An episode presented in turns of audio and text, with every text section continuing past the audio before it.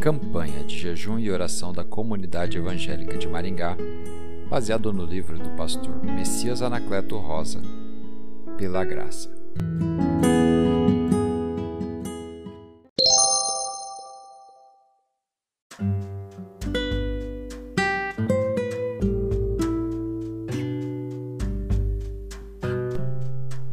Dia 3 Pela graça, sou servo responsável.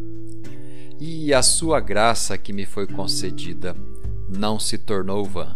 1 Coríntios 15, 10 Somos uma sociedade que espera retorno. É assim em todas as áreas. Um senhor muito rico me disse: Não vou jogar meu dinheiro no ralo, só coloco meu dinheiro onde tenho retorno. Quanto um clube investe num atleta? Quanto o pai e a mãe investem num filho? Um professor num aluno? Uma empresa num funcionário? Milhões são investidos em projetos na esperança de retorno. Vamos continuar refletindo as palavras de Paulo em 1 Coríntios 15:10. E a sua graça que me foi concedida não se tornou vã. Tenho pensado no quanto Deus tem investido em mim e também em você. Vida, saúde, recursos, talentos, oportunidades. Será que temos levado a sério o quanto Deus tem investido em nós?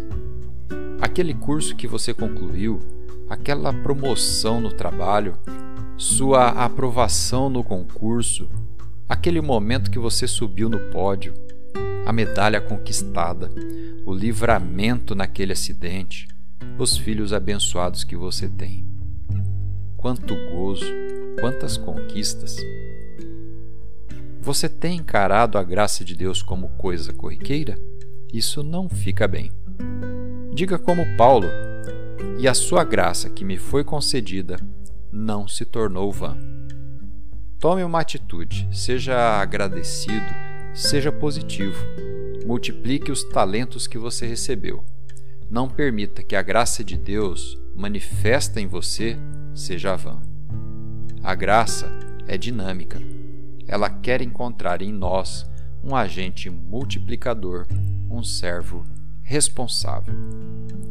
Para meditar. Portanto, nós, como companheiros de trabalho no serviço de Deus, pedimos o seguinte: não deixem que fique sem proveito a graça de Deus, a qual vocês receberam. Segunda carta aos Coríntios 6, 1. Vamos orar? Senhor Deus, obrigado pela graça concedida a mim.